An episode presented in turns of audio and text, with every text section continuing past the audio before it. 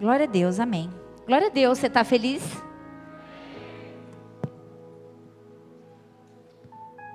Eu também. Feliz mesmo. Porque Deus é bom e cuida da gente, amém? Deus me deu uma, um versículo esse ano e eu tenho meditado e repetido esse versículo. O melhor de Deus ainda está por vir, amém? Eu não sei o que você já viveu até aqui, mas eu quero te dizer que o melhor de Deus ainda está por vir. Feche seus olhos, vamos orar mais uma vez. Pai, eu quero te louvar, Senhor. Quero te louvar porque o Senhor está nesse lugar.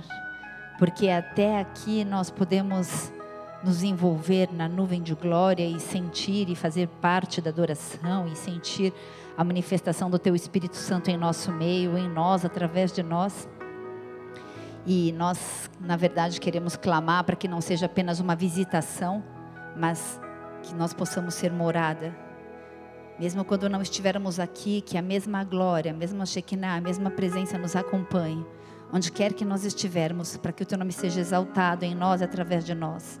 Nós queremos te louvar por esse ano de 2020, pelo início de uma nova década, de um novo tempo, de um novo ciclo, não apenas na minha vida, ou na igreja, ou na vida de cada família aqui representada, mas como um todo,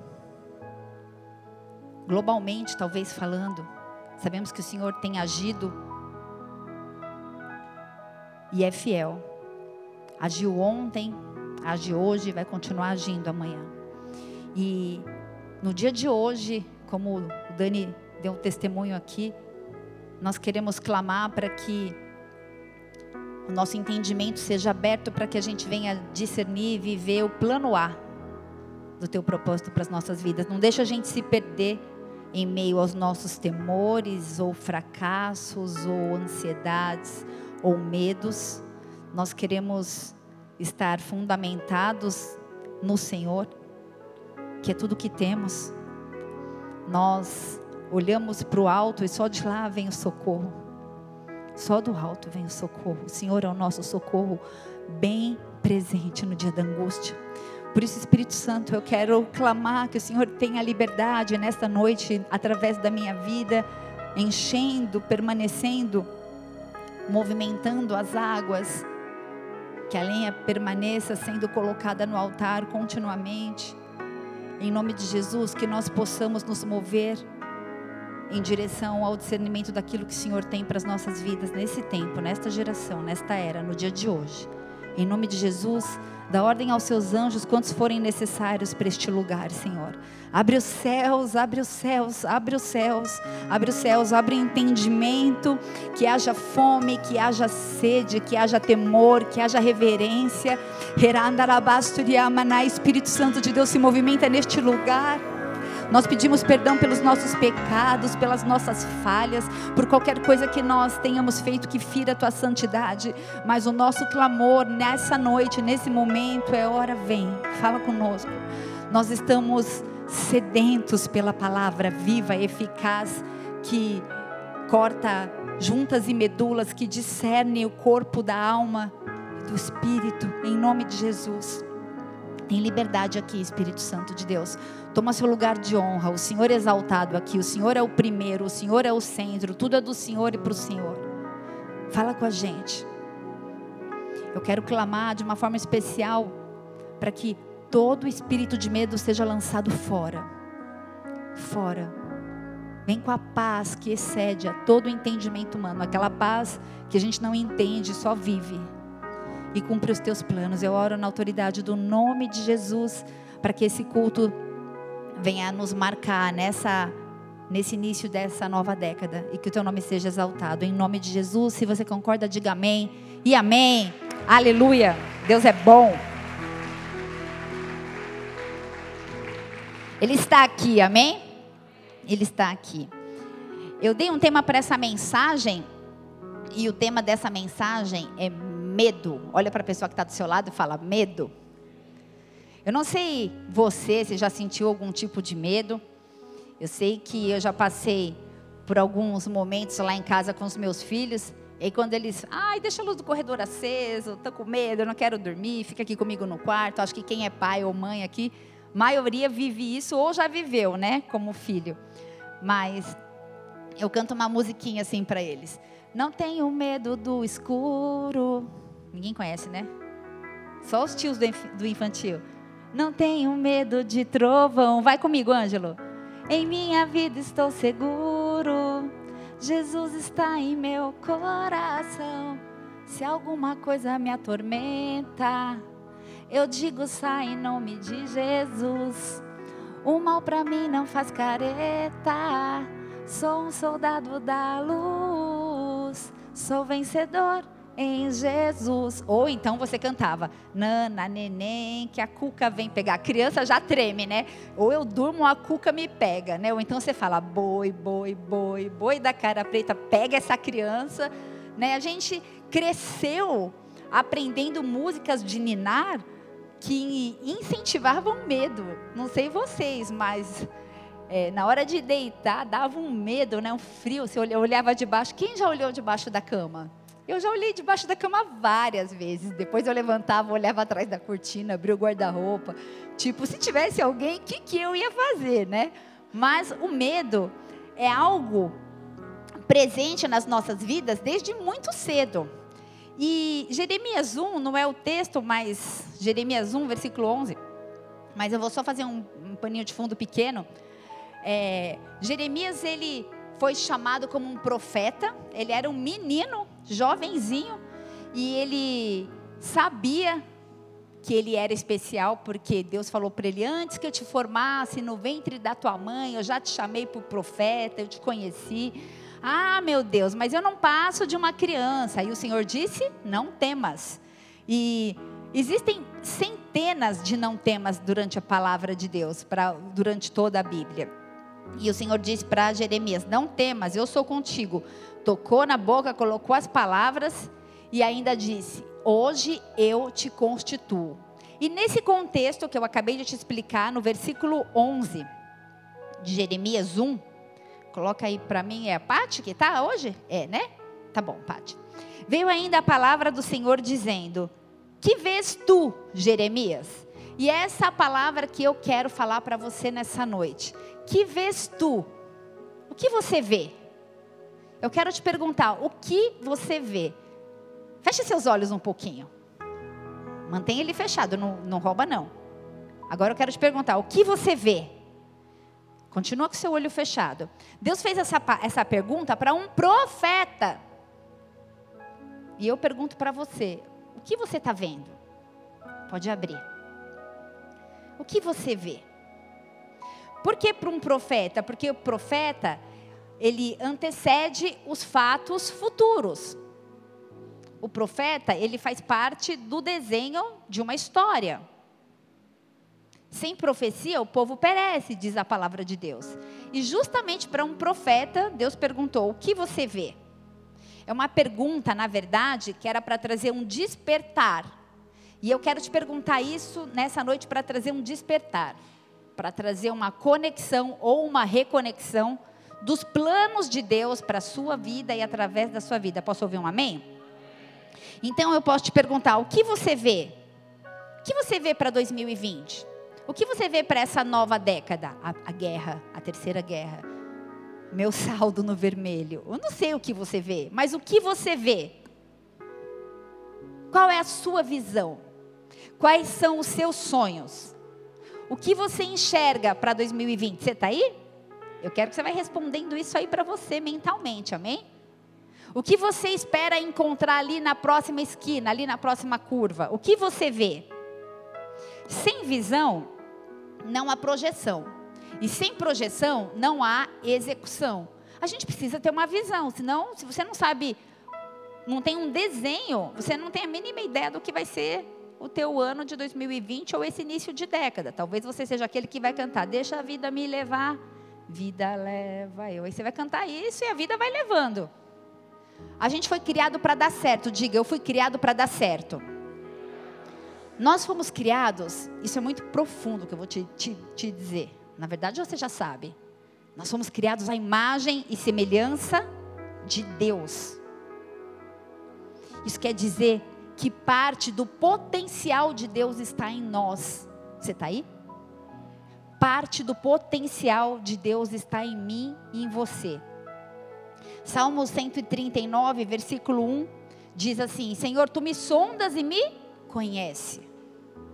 Talvez você tenha aí trilhões de desculpas acerca do teu momento, do teu ciclo, das tuas expectativas, dos teus processos, mas o Senhor diz que ele te sonda e te conhece.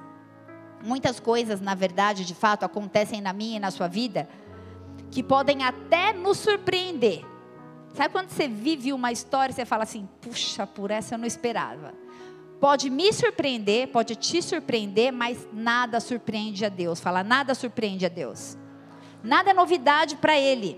Salmo 139, versículo 15, fala assim: os meus ossos não te foram encobertos quando no oculto fui feito. Eu fui entretecido nas profundezas da terra e os teus olhos viram o meu corpo ainda informe. E no teu livro, todas estas coisas foram escritas, as quais em continuação foram formadas, quando nenhuma delas ainda havia. Você entende?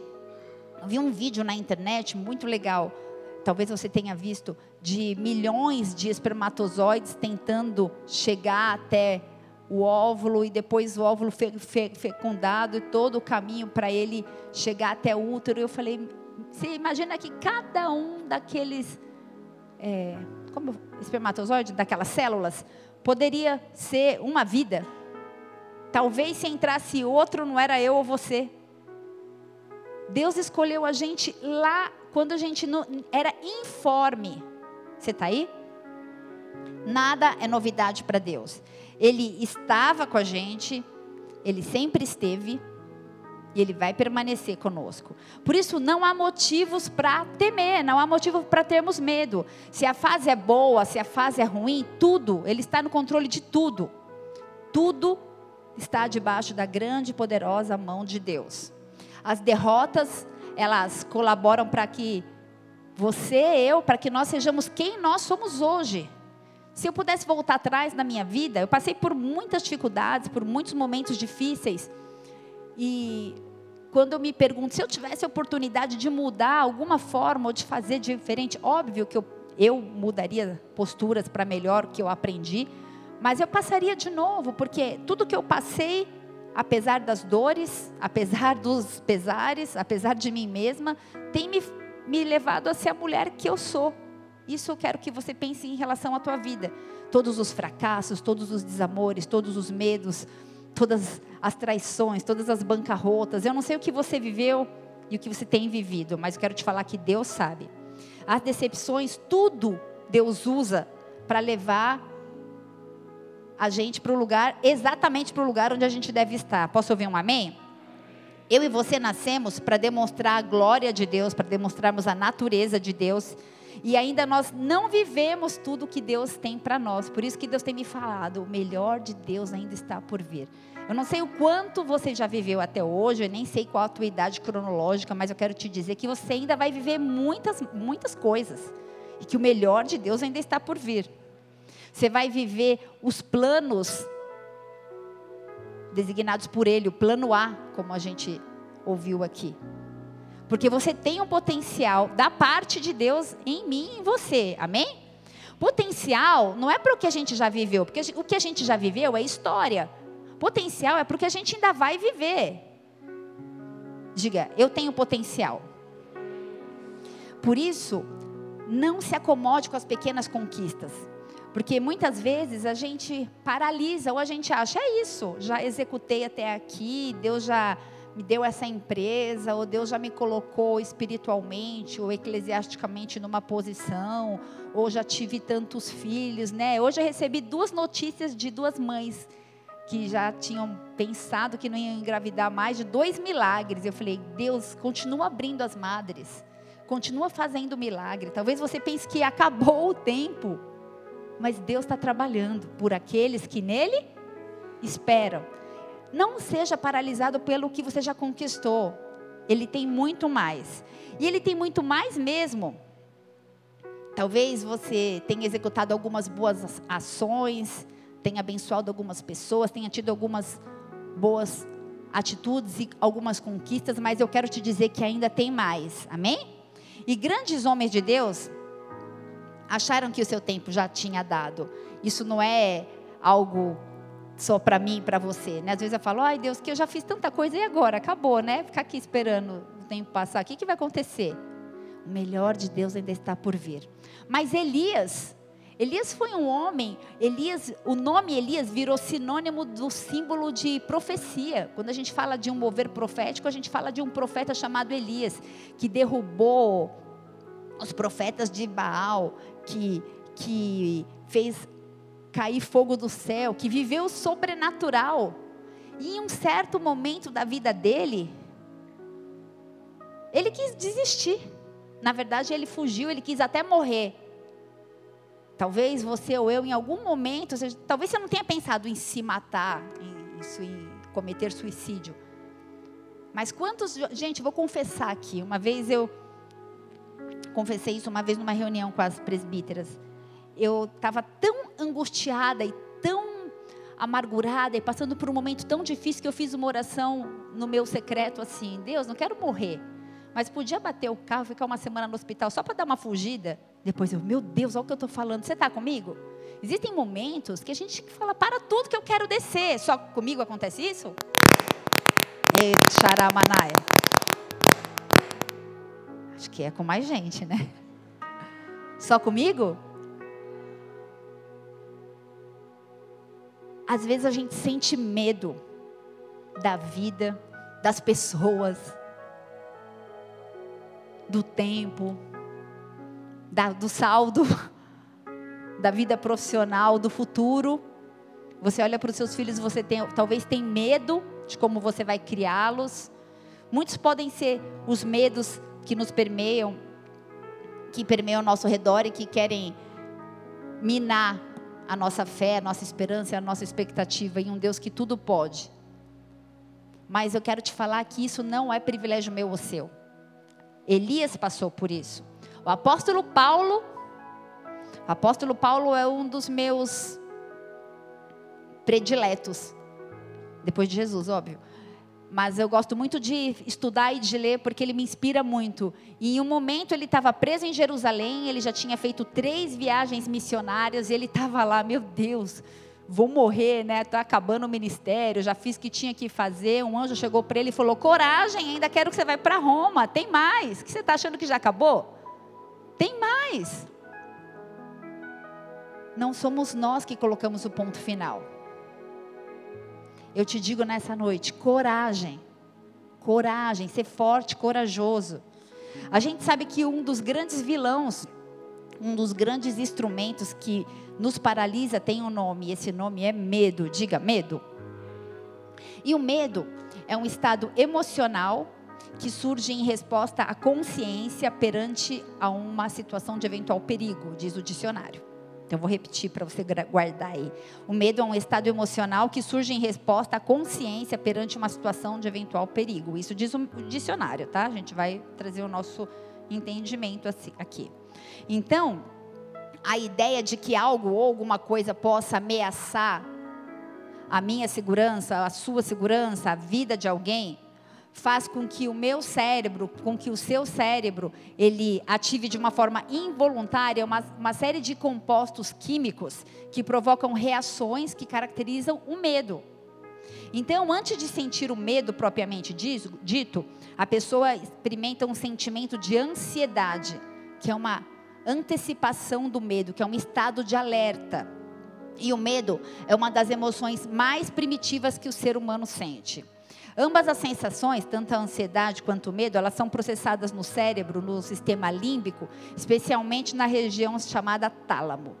E, pasme, o Brasil é o país mais ansioso do mundo. Segundo a OMS, Organização Mundial de Saúde, nós sofremos uma epidemia emocional de síndromes, de pânico, medo e vai embora, um monte de nome eu poderia falar. Mas, nos apoiando aqui na palavra de Deus, a gente pode ver que grandes homens, grandes mulheres sentiram medo. O medo não é nenhum tipo de fantasma. Urbu, ai que medo, não é isso. Deus deu essa palavra quando eu estava num devocional na minha casa, lendo a palavra, e estudando a Bíblia e toda vez que eu li a palavra medo crescia assim, sabe? Medo. Aí eu dormi, sonhei com medo. E aí eu comecei a avaliar os meus medos e o Senhor falou: medo tem paralisado o meu povo. Muitos, muitos estão presos em si mesmos por causa do medo. Lucas 1, versículo 29, eu vou citar várias passagens, se a Paty conseguir, ela acompanha aqui, mas se não, você só presta atenção que você vai guardar, tá? Tudo muito simples. Lucas 1, 29, Maria, Maria, ao ser chamada, na verdade, ao ser escolhida para ser a mãe de Jesus, aquela que ia gerar o Messias, o Salvador, o Cristo, ela teve medo. No versículo 30, ela precisou ouvir do anjo: Não temas. 29, põe, põe para mim o 29. Ela, porém, ao ouvir esta palavra, perturbou-se. Muito, algumas versões dizem teve medo, a minha versão diz teve medo. E pôs-se a pensar no que significaria essa saudação do anjo. E então o anjo falou para ela: Não tenha medo, não tenha medo. Maria teve medo. Abraão, Gênesis 15, 1, Abraão, o pai da fé. A gente conhece a história de Abraão e a gente já logo pensa, né? O pai da fé. Fé igual de Abraão. Pega teu povo, tua parentela, sai dessa terra, vai para um lugar que eu não sei onde é, mas vai. Ele teve medo. Em Êxodo e aí Deus disse, né? Vou ler Gênesis 15, 1. Não temas, Abraão, eu sou o teu escudo, teu grandíssimo galardão. Não temas, filho meu, o Senhor diz essa noite, eu sou o teu escudo. Êxodo 20, 20, o povo que seguia Moisés, Moisés foi o libertador do Antigo Testamento, ele libertou o povo que estava cativo lá no Egito, que levou para uma terra prometida, que manava leite e mel, que fez com que a promessa, os propósitos de Deus se cumprisse. Moisés ele precisou dizer para o povo: não tenha medo. Aquele povo que viveu milagre, que viu as dez pragas do Egito, vocês imaginam que é viver milagre? Sobrenatural? Deixa eu te falar uma coisa: não se acostuma com o milagre. Eu falei já de dois hoje, duas mulheres que pela medicina não podiam mais ser mães, estão gerando. E às vezes a gente se acostuma com os milagres. Então aquele povo que tinha visto tanto milagre, que viu o mar se abrir, que viu, que viu o sobrenatural de Deus, era um povo que estava tendo medo. Disse Moisés ao povo: Não temas, Deus veio para nos provar e para que o seu temor esteja diante de vós, a fim de que não venhamos a pecar. Muitas vezes o medo, o temor, ele também pode ser um empecilho para nos conduzir ao pecado. Você está aí?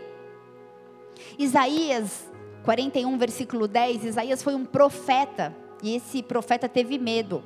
Não temas, porque eu sou contigo, não te assombres, porque eu sou o teu Deus.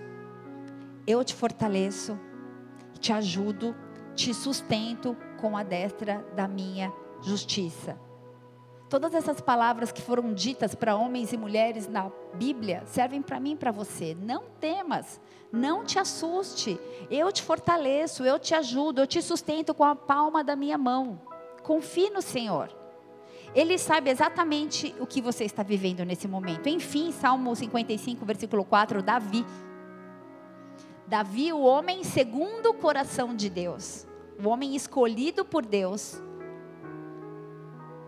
para ter esse título de homem segundo o meu coração, ele disse assim: O meu coração está dolorido dentro de mim e os terrores da morte caíram sobre mim. Temor e tremor vieram sobre mim e o horror me cobriu. Um homem envolto por pânico, depressão, medo. Josué, versículo 1, capítulo 1, versículo 9. O sucessor de Moisés, também teve medo e o Senhor falou para ele: Não fui eu que ordenei, que ordenei a você? Deixa eu te falar, o Senhor que te ordena. Por isso, seja forte, corajoso. Não se apavore, não se desanime, porque o Senhor, seu Deus, estará com você por onde você andar. Eu não sei onde você tem andado, mas permaneça buscando os propósitos dele. Ele é contigo. E assim foi com Ezequiel no Vale de Ossos Secos, foi com Joel, foi com Jonas. Muitos homens, muitas mulheres tiveram medo. Mas eu vou encerrar em Atos 18, versículo 9. Apóstolo Paulo. Atos 18, versículo 9 diz assim: E disse o Senhor em visão a Paulo: Não temas, mas fala e não te cales, porque eu sou contigo. Ninguém lançará mão de ti para te fazer mal, porque eu tenho muito povo nesta cidade. Segundo Rei 6, versículo 15. Eu já disse que Elias teve medo, mas Elias teve um sucessor, Eliseu, e se não bastasse o medo ficar só na paternidade, passou para o sucessor também, né? Tanto Elias teve medo, como Eliseu também teve medo. Segundo o Rei 6, versículo 15, disse assim: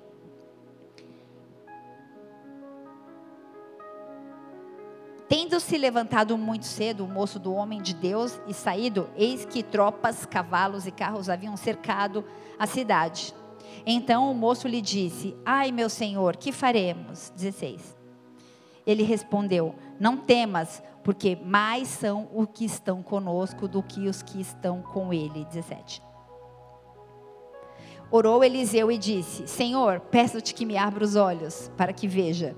O Senhor abriu os olhos do moço e ele viu que o monte estava cheio de cavalos e carros de fogo em redor de Eliseu. Deixa eu te falar uma coisa. Paty, tem um, uma foto? Coloca aí para mim, por favor. O Senhor vai abrir a nossa visão para o espiritual, para o sobrenatural nessa noite, amém? Ele teve medo até que os olhos dele foram abertos. Essa foto foi lá na sede, na conferência profética. E uma das pessoas que estava ali pertinho de mim tirou uma foto, me mostrou. Você consegue ver anjos ali?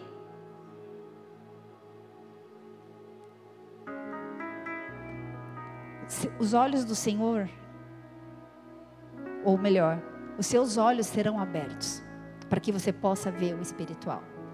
O homem carnal, ele discerne tudo pela carne.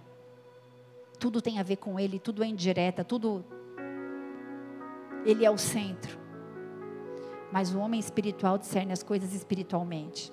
Eliseu estava com medo, havia um exército chegando, muitos homens, mas ele disse: eu vou abrir os teus olhos para que você veja. E haviam cavalos e cavaleiros de fogo guerreando pela causa dele. Deixa eu te falar uma coisa. Eu não sei qual a situação você se encontra, eu não sei pelo que você tem lutado, mas o Senhor vai abrir os teus olhos e você vai ver ele luta a tua luta. Existem anjos, miríades de anjos. A palavra de Deus diz que ao teu respeito ele dá ordem aos seus anjos. Anjos, anjos, anjos, miríades de anjos guerreando a tua guerra. Nós ministramos nessa noite, cadeias são quebradas. Há poder no nome de Jesus. Eu quero te desafiar a se mover no profético, a não olhar, ter uma visão apenas periférica, mas ter uma visão sobrenatural. Você vai ver anjos, você vai ver o sobrenatural. Talvez isso para você, ah, a pastora mostrou aqui uma montagem. Muitos vivem a incredulidade. Pode acender a luz. Muitos vivem um tempo de incredulidade porque não é tua culpa. A primeira vez que eu estava em um culto e eu ouvi um mover que Deus ia derramar pó de ouro e que a, o anel era prata e ia ficar dourado, eu falei: para que isso, Deus? Tipo, tanta coisa para fazer. O Senhor fala assim: é só uma vírgula do que eu posso fazer e eu estou ativando a fé de pessoas. Até que no culto no último culto lá na sede, eu estava com brinco prata e meu brinco eu tirei era dourado. Eu olhei, eu nunca tinha vivido isso. Eu já vi muitos anos isso. Mas eu nunca tinha tido essa experiência. E talvez o Senhor precisou, mesmo caminhando no Evangelho há muitos anos, me marcar com essa experiência para quebrar talvez a incredulidade, o racionalismo. Nós vivemos num tempo onde o racionalismo ele impera. Eu preciso tocar, eu preciso sentir. O Senhor vai nos levar nessa década para um novo nível de fé. E Ele desafia homens e mulheres que se joguem, que fala, Senhor, eu quero viver o sobrenatural. Se você clamar, você vai ver a glória de Deus. Se creres, verá a glória de Deus. Aquele homem estava ali diante de um exército muito maior e muito mais poderoso que ele, e o Senhor abriu os olhos dele. Meu Senhor, o que faremos? Não temas, mais são os que estão conosco do que os que estão com eles. E orou Eliseu e disse: Senhor, abra os meus olhos para que eu veja. E o Senhor abriu e ele viu carros e cavalos de fogo. Carros e cavalos de fogo. Eu não sei o que o Senhor vai precisar mandar em teu favor, mas Ele vai mandar, porque Ele é fiel Ele completa a boa obra que Ele começou na minha e na sua vida, amém? Nessa noite o Senhor vai abrir os nossos olhos, a gente vai começar a se mover no profético, a gente vai começar a se mover no sobrenatural. Além das expectativas, além das angústias, além dos nossos temores, nós queremos ver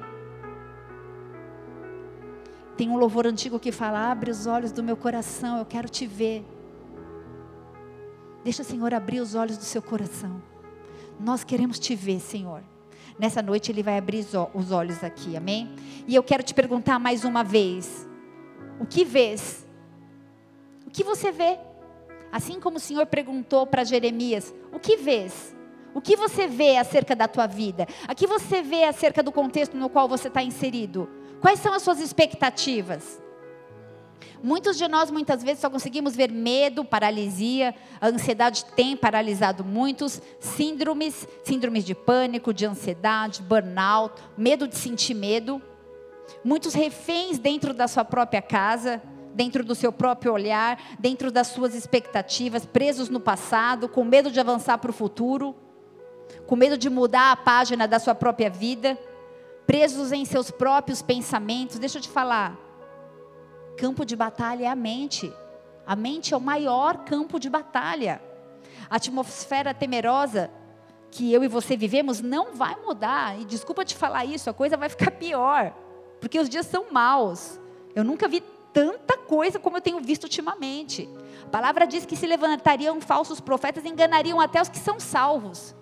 Eu tenho visto igreja onde é, os pastores, eles são do mesmo sexo e casados. E está tudo bem. Rasgando páginas da Bíblia. E levando muitos. A gente vive dias difíceis. Dias onde é aceita a bestialidade. Eu quero ter sexo com um cachorro, eu posso, eu sou livre. A pedofilia já está liberada. Não é que vai, estão lutando, já está liberada. Esses são os dias em que eu e você estamos vivendo. Você está aí?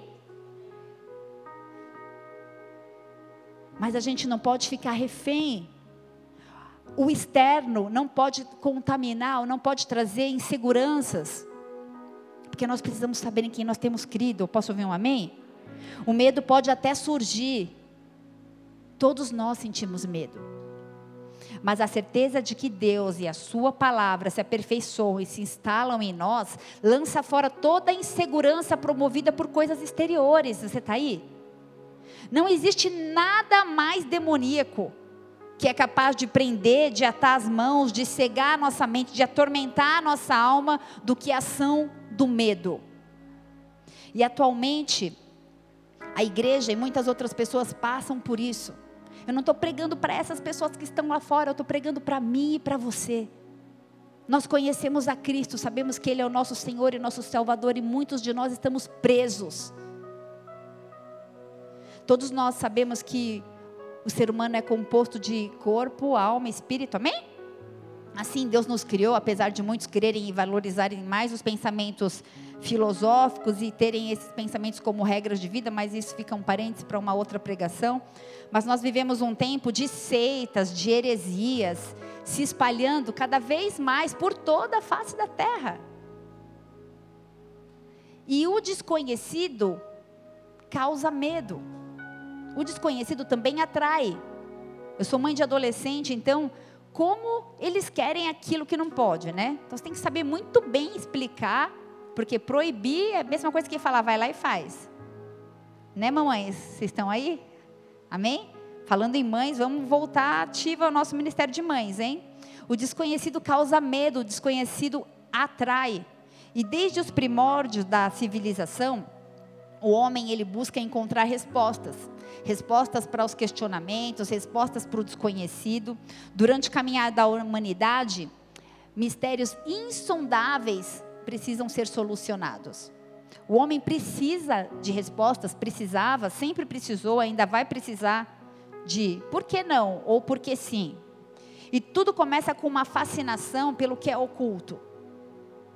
Quantos aqui brincaram com compasso, daquela jogo do copo, vai no sim, vai no não?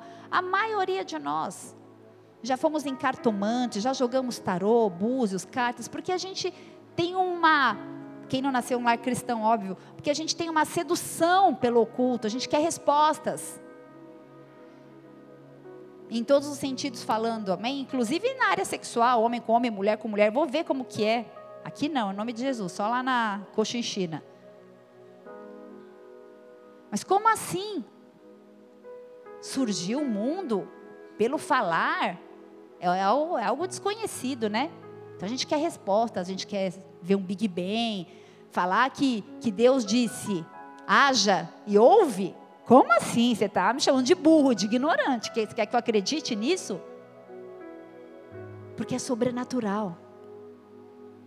E haja luz, e houve luz, e houve Jesus. Como a gente vai explicar o inexplicável? Como a gente vai explicar os milagres?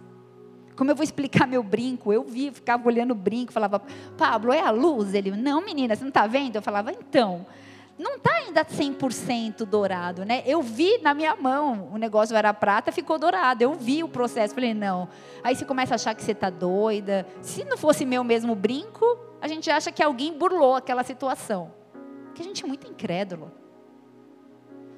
Hoje a gente tem a tecnologia a nosso favor. Mas no início, imaginem o povo querendo entender os astros, o sol, a lua, o dia, a noite, a chuva, a tempestade, os relâmpagos, os trovões, os tremores na terra, as erupções vulcânicas, o fogo, tudo causava medo. Tudo era um motivo de medo. Tudo que a gente desconhece causa medo. Fala, tudo, tudo que desconhecemos causa medo. Tem uma música que diz assim, ó. Hoje eu tô filosófica. Como será o amanhã? Responda quem puder, não é, gente? O que irá me acontecer, o meu destino será como Deus quiser. Até os ímpios sabem que o destino vai ser como Deus quiser. Sempre vai ter perguntas.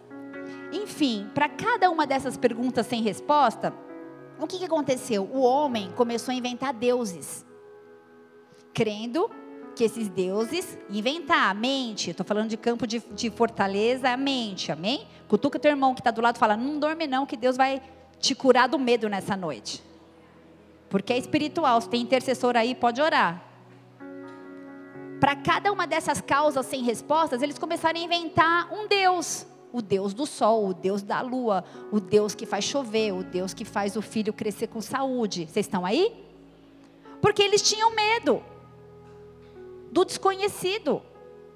E os gregos, eles se tornaram especialistas em criar divindades e conferir poderes. Então eles passaram a ser dominados por sentimentos provenientes da própria criação das suas mentes. Vocês estão comigo? Eu vou repetir isso. Eles passaram a ser dominados por sentimentos provenientes da criação da sua própria mente. Eles inventaram o Deus, ainda temia o Deus, ainda tinha medo do Deus. Tudo para se proteger de algo que eles não conheciam. Isso ainda acontece hoje. Em Atos 17, 23, eles tinham tanto medo que eles criaram até um, um altar para um Deus desconhecido. Tinha Deus para ter boa colheita, tinha Deus para ter filho saudável, tinha Deus para agradar a ira dos deuses, tinha Deus para tudo. Aí eles criaram o Olimpo, que na verdade era a casa de Deus, né, dos deuses. E aí depois, na cultura romana, permaneceu tudo igual, só mudou o nome dos demônios. Vocês estão comigo? Mudou os nomes. Artemis virou a, a rainha dos céus, e só foi mudando o nome. causa de uma cultura. Diga, eu não me movo pela cultura. Irmãos, em nome de Jesus, esse ano, se você ainda permanecer com essa história de Halloween, de carnaval,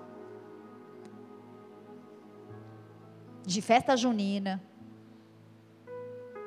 a gente não pode trazer a cultura do mundo para dentro da igreja. É muito sutil. É sim, sim, não, não. O resto é procedência maligna. Então todos esses, não estava isso na minha palavra, mas vamos lá. Então todos esses deuses foram demônios que foram criados para colocar medo na mente do homem, criado por ele mesmo. Vocês estão comigo? Ter medo significa uma apreensão, uma absorção daquilo que é desconhecido. Então, o medo ele escraviza, o medo ele cauteriza a mente, o medo ele tira força, ele tira coragem para a gente enfrentar as adversidades, por menores que elas sejam ou possam parecer. O medo é uma nuvem escura que nos envolve, nos aprisiona dentro da gente mesmo. Faz parecer que a gente está vencido e dominado e que a gente não consegue mais ver a luz. Sempre há uma luz. Jesus é a luz do mundo. E a gente vai passar nessa vida por muitos medos, por muitos temores, mas tudo tem solução. Eu não sei quem aqui brincava na rua, eu sou de uma época que brincava de, de mamãe da rua, esconde-esconde, último salva todos, dá volta no quarteirão, era muito legal, brincava na rua o dia inteiro. Hoje a gente não deixa as crianças brincar na rua porque a gente tem medo. E quantas coisas mais a gente não faz se aprisionando cada vez mais dentro dos condomínios, dentro da gente mesmo. E eu não estou falando que você é surtado, que você tem medo, porque o perigo existe. Hoje a gente tem medo de sequestro, tem medo de, de tem mania de perseguição, de assalto, de ser violentado, de ser humilhado, de ser abandonado, de ser rejeitado, de ser enganado, de ser traído, medo de ficar sozinho, medo de não ter dinheiro para pagar a conta, de não ser ninguém na vida, de perder emprego, de doença, medo de bicho. Né, mãe? Ser curada do medo da cobra nessa noite, em nome de Jesus. Medo do sobrenatural. Ai, se o anjo aparecer, eu vaso. Se o anjo aparecer, aleluia, gente medo do desconhecido, medo de sentir medo, medo da morte. Filipenses 1, 21 fala assim, o apóstolo Paulo, porque para mim viver é Cristo e morrer é lucro. Será que a gente pode falar isso? Será que a gente tem autoridade para falar morrer é lucro? Porque a morte é desconhecida, a gente não sabe lidar com a morte. A morte causa dor, causa medo, causa, causa, causa angústia. Segunda Timóteo 1, versículo 7,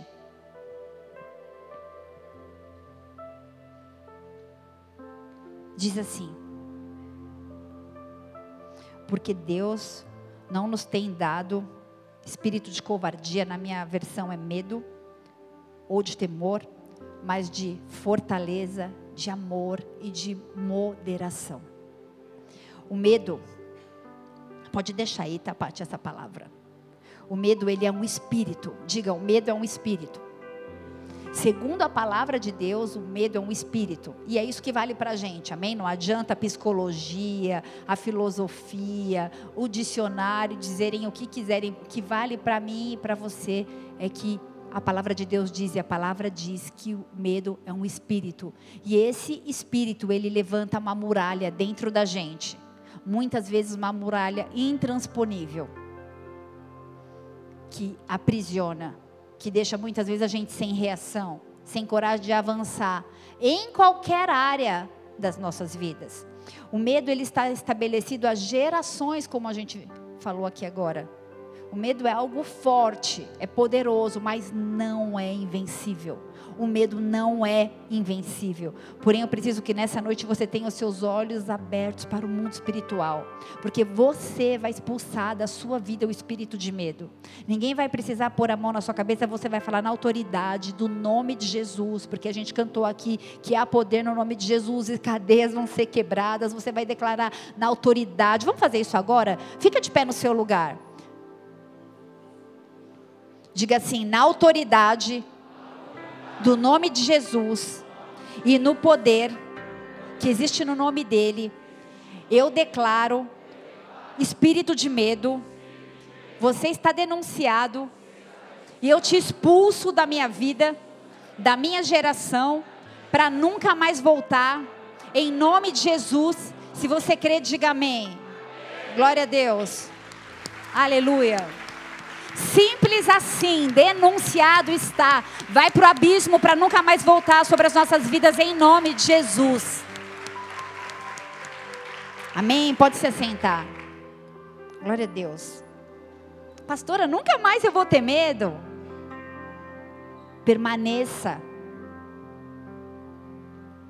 Porque, como eu disse, é algo de muitos anos.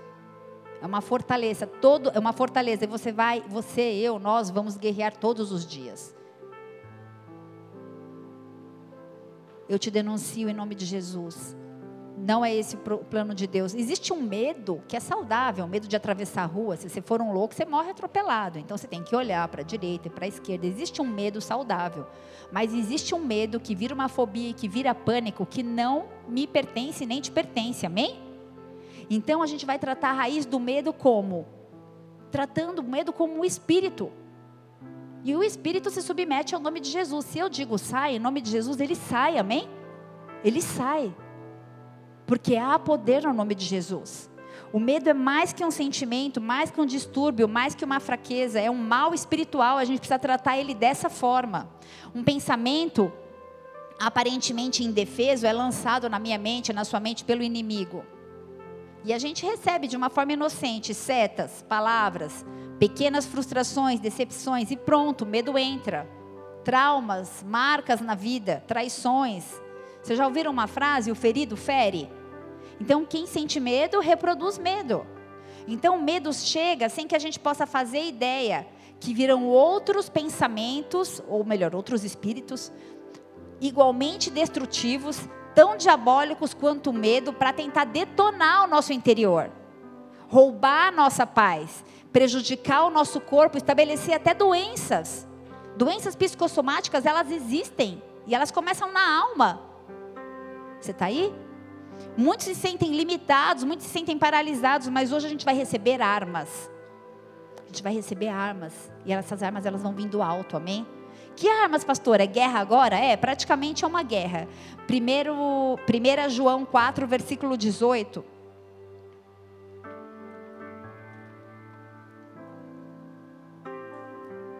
E a gente vai receber uma arma, e essa única arma é suficiente. No amor não existe medo. Antes, o perfeito amor lança fora o medo. Ora, o medo produz tormento, logo aquele que teme não é aperfeiçoado no amor. Deixa eu te falar uma coisa. O amor perfeito lança fora o medo. E o amor perfeito, ele só pode vir do alto. Quando nós recebemos esse amor que vem do alto, o medo é banido. Você está aí? Diga, banido. Lança fora o medo, o amor perfeito lança fora o medo. A mais alta forma de escravidão que o inferno tem sobre a vida do homem não é nenhum tipo de manifestação diabólica, porque a gente fala sai em nome de Jesus e sai. Mas a forma mais cruel de escravidão é a mente, é quando o inimigo escraviza a mente das pessoas, trazendo medo, fazendo com que elas pensem como ele quer. Eu sou um fraco, eu sou um medroso. Eu sou um infeliz, um miserável. Eu nasci para sofrer, eu não vou dar em nada. Talvez você ouviu essas palavras dentro da sua casa muitas vezes. Talvez você ouviu de um chefe. Você é desprezível. E a gente recebe isso. E isso cria fortalezas dentro de nós. E esses pensamentos não vêm da parte do Senhor, então você precisa expulsar da sua mente. Você precisa educar a sua mente a pensar naquilo que vem do alto. Mas sabe qual é o problema? Hoje a gente não tem tempo para pensar naquilo que vem do alto, porque Satanás, ele enche, Satanás mesmo. Pastora, está muito espiritualizada essa situação. A gente fica preso no Netflix, a gente fica preso no Instagram, a gente fica preso em mil atividades e a gente não tem cinco minutos para meditar na palavra de Deus. Como a gente quer ser livre? A gente acha tempo para tudo, para visitar, para passear, para ir não sei para onde. Estabeleça um altar de adoração na sua casa, altares de ensino. Sente-se com seus filhos, leia um versículo por dia. Tem um videozinho passando do João Bever é, depois eu pedi para pulverizar aí nos grupos, falando sobre a importância da pessoa que lê a Bíblia, é, a, da, da, relevância de uma pessoa que lê pelo menos três vezes, na, quatro vezes na semana a Bíblia. É estudo. Porque a Bíblia, ela não é um livro, ela é uma palavra poderosa para nos curar de síndromes Sabe, muitas pessoas vêm aqui estudar, o pessoal do NV fala assim, lá em São Paulo, eu lembro que tinha um pessoal da USP que ia lá na sede ver o que acontecia com o pessoal do NV. O que, que eles estão fazendo? Não dá remédio, as pessoas são curadas, chega cheia de depressão. É a palavra. Toda semana eles estão lá faça sol, faça chuva, é a palavra que lava, é a palavra que liberta, é a palavra que transforma. Se você vir uma vez na semana no culto, isso é religiosidade, é pouco. Estabeleça altares na sua casa. A gente precisa buscar a palavra de Deus, só ela tem poder para nos libertar. Você está aí? E sabe por que a gente lê a palavra de Deus? Porque por amor ele se revelou. Um pai Deixa eu te falar uma coisa. Se meu pai ou seu pai tivesse morrido e deixado uma carta, quando você pegasse a carta, qual era a primeira coisa que você ia fazer? Ler. A gente não lê uma carta de amor, de uma revelação de quem ele é, de um pai que deixou para nós. E a gente fala: Eu te amo, Senhor, tu és tudo que eu tenho. Meu maior temor é chegar no dia D e ele falar: Eis que eu não te conheço. Que isso seja o único temor que a gente tenha nessa vida. Buscar-me-eis e me encontrareis quando me buscardes de todo o vosso coração. Deixa eu te falar uma coisa. O amor de Deus lança fora o medo. Eu quero encerrar essa noite liberando essa palavra sobre a sua vida. Porque Ele nos amou primeiro. Nem as muitas águas podem apagar o seu amor. Revistam-se acima de todas as coisas do amor, porque o amor é o elo perfeito. O amor encobre multidão de pecados. Amem os seus inimigos. Amem os seus inimigos. Quem não ama permanece na morte. Não amemos de boca, mas em ação e em verdade. O seu amor durará para sempre. Nada pode nos separar do amor de Deus, nem a morte, nem a vida, nem a altura, nem profundidade, nem o presente, nem o futuro. Nada pode te afastar do amor de Deus que está em Cristo Jesus. Relacione-se com Ele. No amor não existe medo. No amor a gente espera a paz e o contentamento. No lugar do medo e da preocupação. Paz e contentamento no lugar do medo e da preocupação paz e contentamento no lugar do medo e da preocupação. O amor, o amor não é uma definição de Deus, porque Deus é muito mais, infinitamente mais do que o amor. Mas sem Deus não existiria o amor. Nós amamos porque Ele nos amou primeiro. A arma de guerra dessa noite é o amor. O amor une raças, o amor une pessoas. O amor encobre pecados. O amor une, o medo desune. O amor confia, o medo desconfia. Eu quero desafiar a sua fé a amar. Apesar das circunstâncias, amar. Amar quem quer que seja, apesar de amar. Amar além das tuas forças, como eu tenho vivido isso. Senhor, eu não tenho mais força, mas eu quero amar. E que o amor sobre a sua vida tem um aliado chamado perdão. Libere quem quer que seja, não guarda rancor, mágoa, não deixa isso subir para o seu coração, ama. Jesus olhou para os ladrões na cruz e falou: Pai, eles não sabem o que eles estão falando, perdoa, perdoa. O amor, ele se alia à fé, você precisa crer. O amor, ele se alia à gratidão. A gratidão lança fora o medo também, porque quando a gente é grato por tudo que já vivemos e já recebemos. E quanto ao medo, o que, que eu faço, pastora? porque você está falando isso para mim é muito bonito, mas eu tenho pânico. Só quem tem crise de pânico sabe o que vive isso. Eu estou gostando, estou achando muito legal, mas está aqui dentro. Dói, eu sofri, minha mão, eu, eu fico em parafuso, eu não sei o que fazer. Eu não consigo ficar onde tem muita gente. Lide com o medo. Enfrente o medo, fale com o medo. Fale sobre o medo, peça ajuda. Seja livre da autocomiseração. Ninguém é coitado.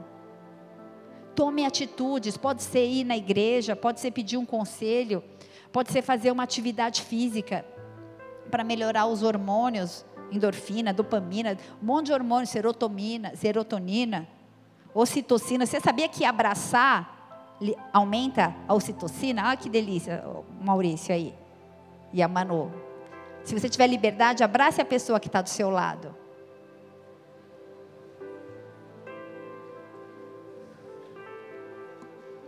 Abrace mais. Vá ao médico, faça exames. Porque às vezes a gente põe a culpa tudo no emocional ou tudo no espiritual e é hormônio.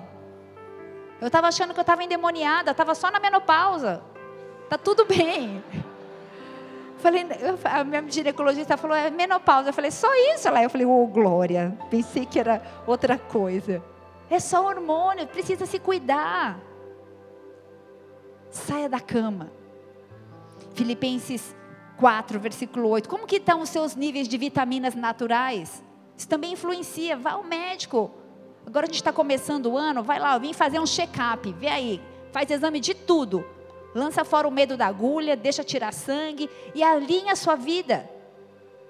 Filipenses 4, versículo 8. Quanto aos mais, irmãos, tudo que é verdadeiro, tudo que é honesto, tudo que é justo, tudo que é puro, tudo que é amável, tudo que é de boa fama, se há virtude e se há louvor, nisso pensai. Deixa a sua cabeça ser cheia desses pensamentos.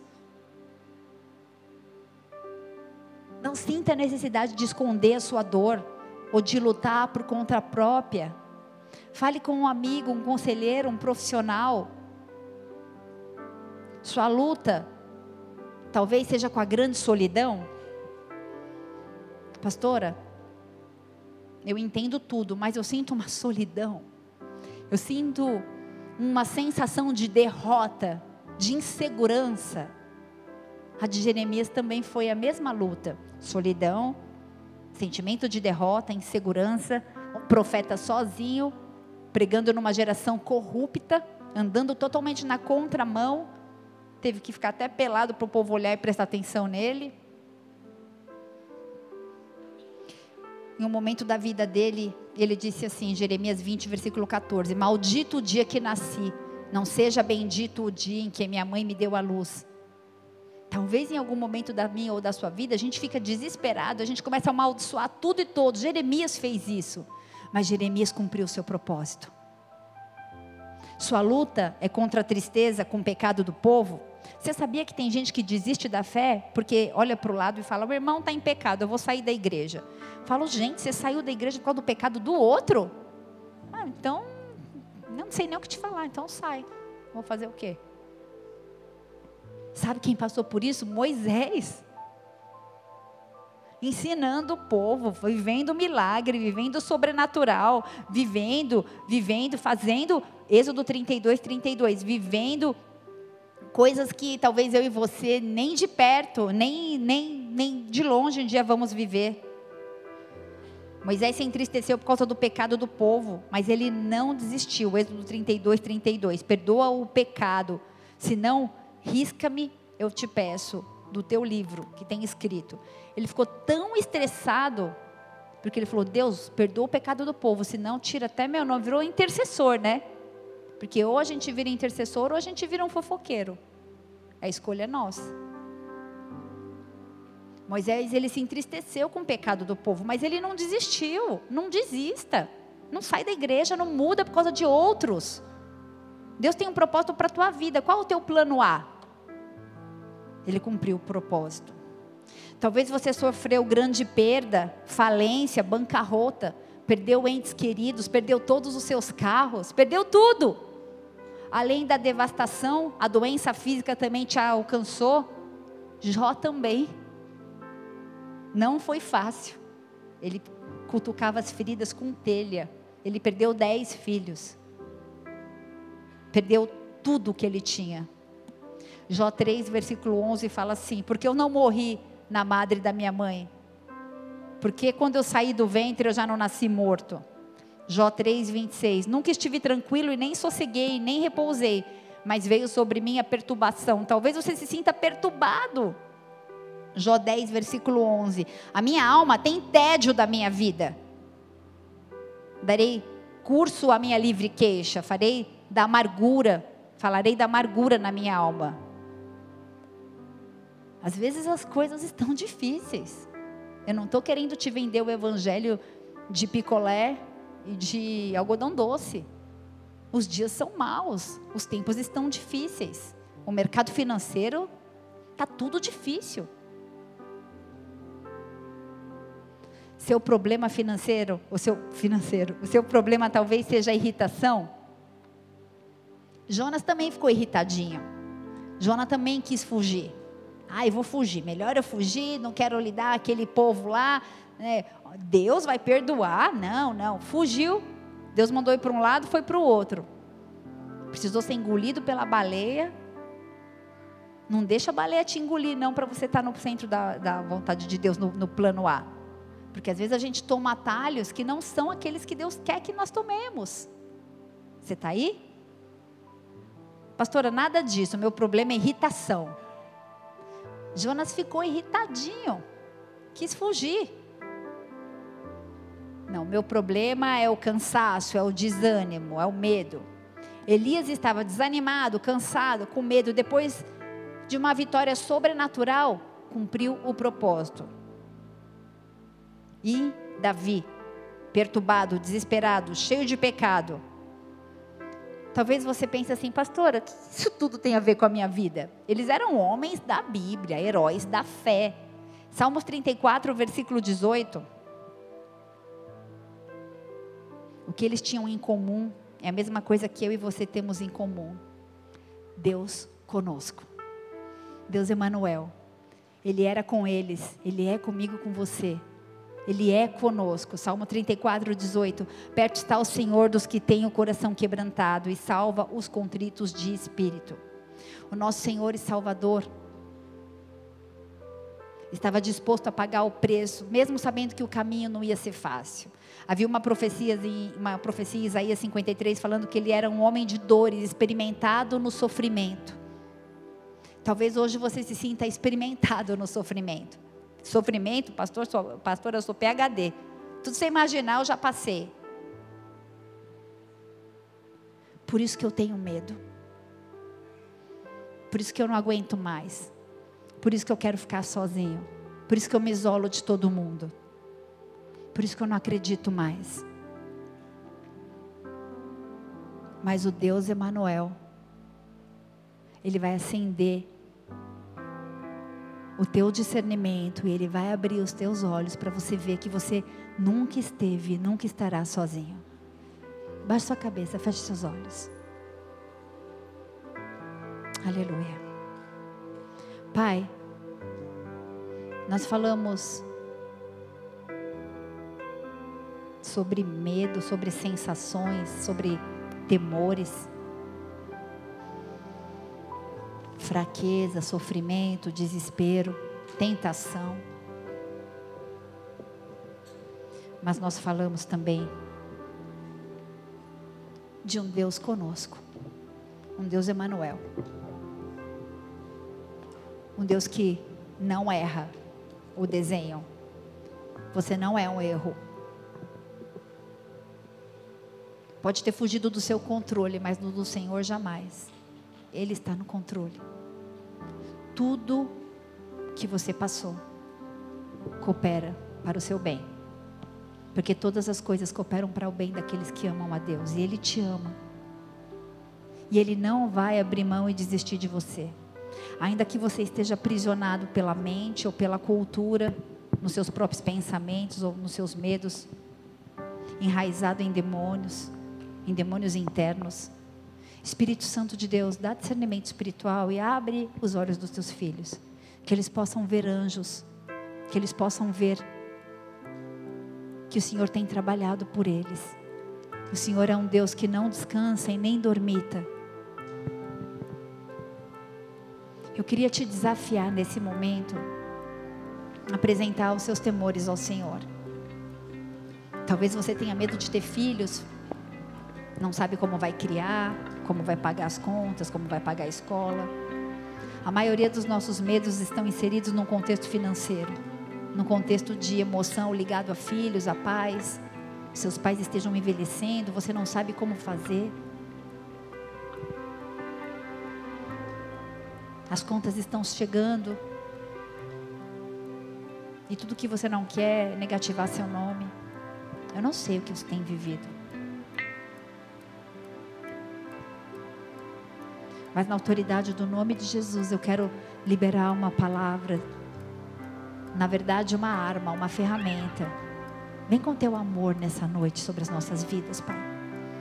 Que nós possamos sentir o teu amor de uma forma palpável, Senhor. Porque o Senhor nos amou primeiro. Porque o Senhor nos desejou. Ainda quando estávamos informes no ventre das nossas mães, o seu propósito já estava estabelecido e todos os seus nossos dias já estavam escritos. Talvez você esteja cansado, angustiado. Talvez você o que vês? Você responde: Eu não vejo nada. Eu não sei de nada, eu não sei o que eu vou fazer, eu não sei nem para onde eu vou. Eu me apego a um último fio de esperança de que o Senhor é fiel e pode fazer algo por mim. Eu não tenho mais força. Eu tenho tido pensamentos de morte, eu tenho vontade de desistir, eu estou cansado, eu me sinto fraco. Vem com teu amor sobre as nossas vidas, Senhor. Ele nos amou primeiro.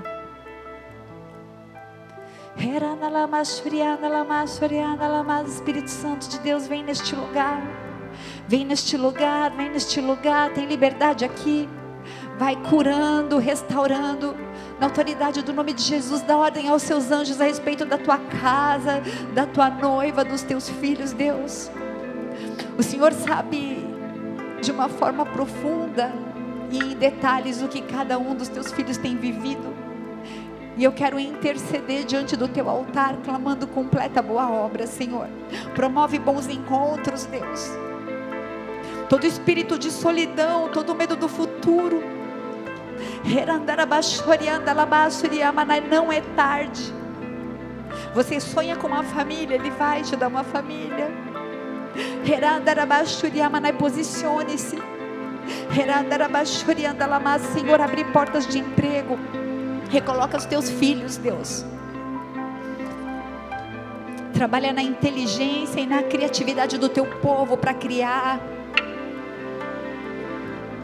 para empreender. Tira homens e mulheres da zona de conforto, da prisão, do medo, da angústia. Na autoridade do nome de Jesus, todo o espírito de medo é denunciado nessa noite. É denunciado nessa noite. Vem com teu amor sobre nós. Nós vamos adorar o Senhor. Eu queria que você usasse esse tempo de uma forma profética sobre a tua vida.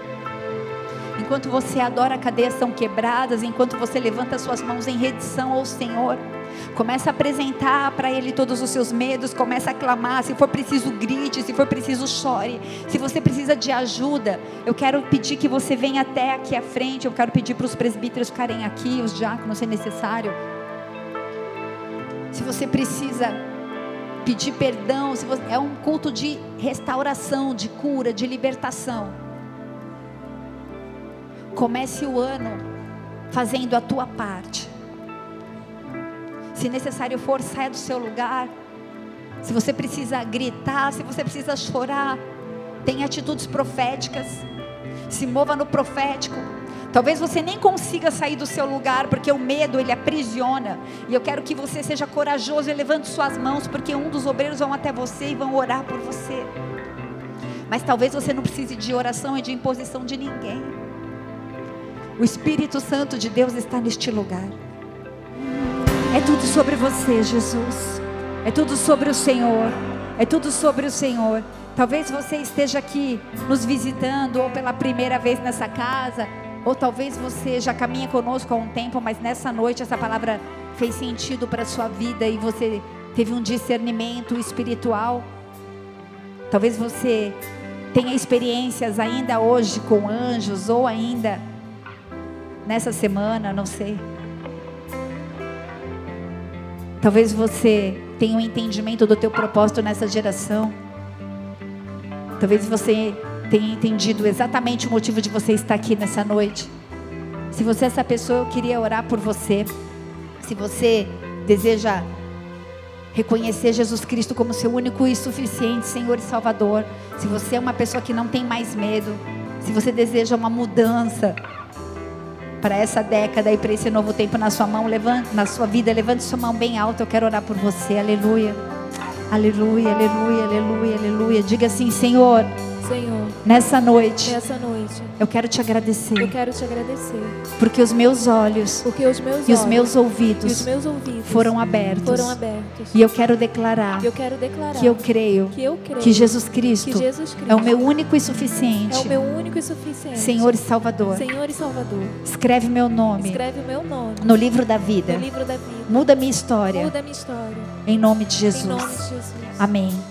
Pai, em nome de Jesus, eu quero apresentar essas pessoas nessa noite. Eu quero interceder a respeito de suas vidas, que o Senhor possa dar ordem a miríades de anjos, quantos forem necessários, guardando a entrada, guardando a saída, guardando seus lares, guardando seus familiares, os seus bens, os seus dons, os seus chamados, o plano A, tudo que com ele se relacione, Senhor, em nome de Jesus, cobre esse povo, Senhor, leva-os, Pai, para que eles venham a vencer e a prevalecer e a permanecer no centro da tua vontade, na autoridade do nome de Jesus, eu profetizo um ano de 2020 de sucesso e não tem nada a ver com autoestima ou com coach, mas tem a ver com o desenho de sucesso de Deus para sua vida. Você foi chamado para ser sal, você foi chamado para ser luz, e isso é sucesso, isso é um diferencial nessa era, nessa geração. Que o Senhor possa te marcar e te livrar de todo medo, de toda angústia, de toda síndrome, em nome de Cristo Jesus. Banido está deste lugar o espírito de morte. Eu te repreendo na autoridade do nome de Jesus. Você não pode mais tocar as emoções da tua igreja, dos teus filhos,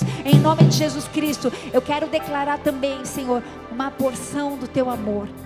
Vem com teu amor. Nós queremos ser batizados no amor ser cheios do amor, ser cheios do amor. Toma essa arma de ataque, de defesa. O amor é tua arma de ataque e de defesa. Vai se defender, ame. Vai atacar, ame. Se você precisar de, dever alguma coisa para alguém, deva o amor em nome de Jesus, e que a sua vida seja marcada para um novo tempo. Eu te abençoo na autoridade do nome de Jesus. Se você quer e tomar posse disso, dê mais uma salva de palmas bem alto, porque Ele é bom, porque Ele está na casa, porque Ele é fiel, porque Ele é poderoso, porque Ele é digno.